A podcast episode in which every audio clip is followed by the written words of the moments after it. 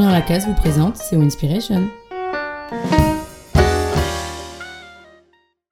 Et voici, il y avait un trône dans le ciel, et sur ce trône, quelqu'un était assis. Cher auditeur, chère auditrice, un peu de recueillement, un peu de solennité. Nous approchons aujourd'hui d'un trône quasi céleste, d'une presque cité de Dieu. Aujourd'hui, nous allons parler de hiérarchie. Du grec hieros et archia, sacré et commandement, la hiérarchie a une origine purement théologique. Je dirais même plus, une origine angélologique. L'angélologie désigne l'étude des anges, de leur organisation et de leur disposition autour de Dieu. Avant de s'appliquer à la société des hommes, la hiérarchie renvoie à la société céleste, où bruissent les ailes des séraphins, archanges et autres chérubins.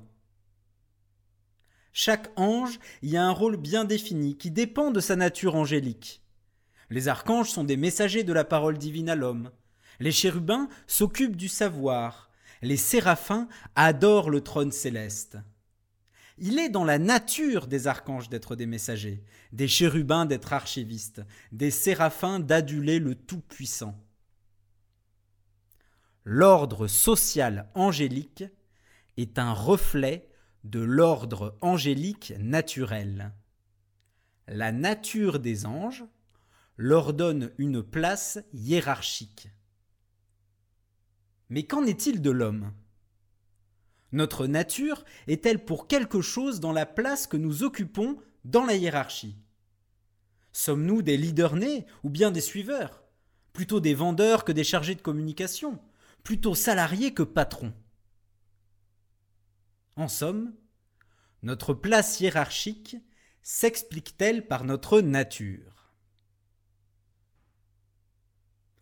Comme le remarque très justement le groupe KOD dans Un Indien dans la ville, Chacun sa route, chacun son chemin. Autrement dit, nous avons tous une identité spécifique qui fait de nous un être unique. Mon goût pour la peinture, pour la politique ou pour la sieste donne à mon être une teinte particulière qui me différencie de chaque autre. Ma supérieure Martine aime le jazz. Je préfère la java. Chacun de nous exprime par cette préférence musicale sa subjectivité, une part de ce qui lui permet de dire je. Entre ces inclinations subjectives, il n'y a pas encore de hiérarchie. Bien au contraire, lorsque Martine et moi discutons musique, chacun y va de ses arguments. Personne ne prétend statuer sur la place objective du jazz ou de la java dans une hypothétique hiérarchie musicale nous partons du principe que nos impressions se valent, que chacun a ses raisons et qu'une part d'arbitraire se niche dans nos préférences. Au fond, lorsque nous discutons musique, nous sommes égaux. Pourtant, lorsqu'une décision doit être prise dans l'entreprise, c'est Martine qui a le dernier mot. À l'égalité de goût, c'est substituer l'inégalité hiérarchique. André Lalande définit la hiérarchie comme la subordination sérielle de personnes, telle que chacune soit supérieure à la précédente par l'étendue de son pouvoir ou par l'élévation de son rang social. La hiérarchie pose donc une chaîne d'inégalités supérieurs et inférieurs s'articulent en son sein, selon leur spécialité, pour former l'organigramme de l'entreprise. Si la hiérarchie reflète un ordre naturel, alors cette inégalité aussi est naturelle. Martine serait ma supérieure parce qu'elle me serait naturellement supérieure. Mais la hiérarchie est aussi affaire de convention. Il s'agit d'un accord tacite, non délibéré, mais toujours renouvelé, qui crée dans nos relations au travail des supérieurs, des inférieurs, une chaîne de subordination.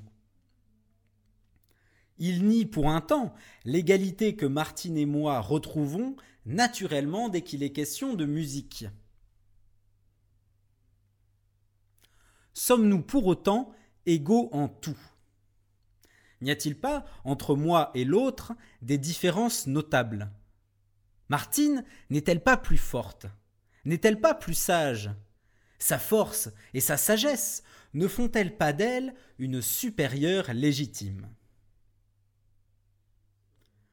Pour répondre à cette question, permets-moi, cher auditeur, de citer les brillants arguments de Thomas Hobbes dans le Léviathan.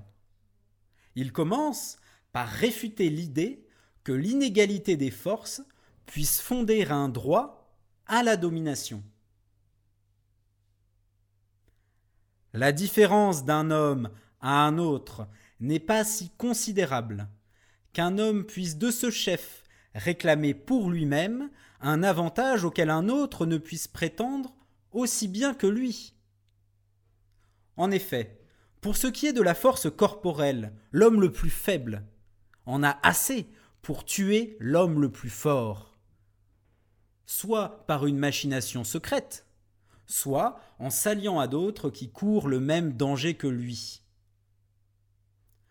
Hobbes réfute ensuite la domination du plus sage, qu'il appelle le plus prudent, en référence au concept antique de Phronésis, la prudence, qui désigne une sagesse pratique par laquelle l'homme est à même de discerner ce qui est bon pour lui et pour l'humanité. Je cite Hobbes. Quant aux facultés de l'esprit, j'y trouve une égalité plus parfaite encore que leur égalité de force. Car la prudence n'est que l'expérience, laquelle, en des intervalles de temps égaux, est également dispensée à tous les hommes pour les choses auxquelles ils s'appliquent également. La hiérarchie angélique est naturelle. Créés inégaux pour accomplir des fonctions différentes, archanges, chérubins et séraphins s'organisent conformément à leur nature. L'origine religieuse du mot nous fait parfois croire qu'il en est de même ici-bas la supériorité naturelle des dirigeants leur fait occuper tel poste, que l'infériorité naturelle des dirigés les condamne à tel autre. Ce pas de côté de la société divine à la société humaine est un pas de trop. Notre hiérarchie est conventionnelle. Les goûts et les couleurs ne font qu'exprimer la subjectivité. Tout débat qui les concerne est stérile, puisque lorsqu'il est question de subjectivité, tout est égal, tout se vaut. Les hommes ne sont pourtant pas égaux de fait, mais leurs inégalités ne suffisent pas à calquer l'ordre social sur l'ordre naturel. Laissons Dieu et ses anges là où ils sont. Et si nous désirons faire de l'entreprise un paradis sans ciel, N'oublions pas que la hiérarchie n'est qu'une convention, que la place que nous y occupons ne dit rien de nos qualités intrinsèques. Très bonne journée à vous. Si l'article vous a plu, vous pouvez me joindre directement sur l'application WinLab grâce au code WSN.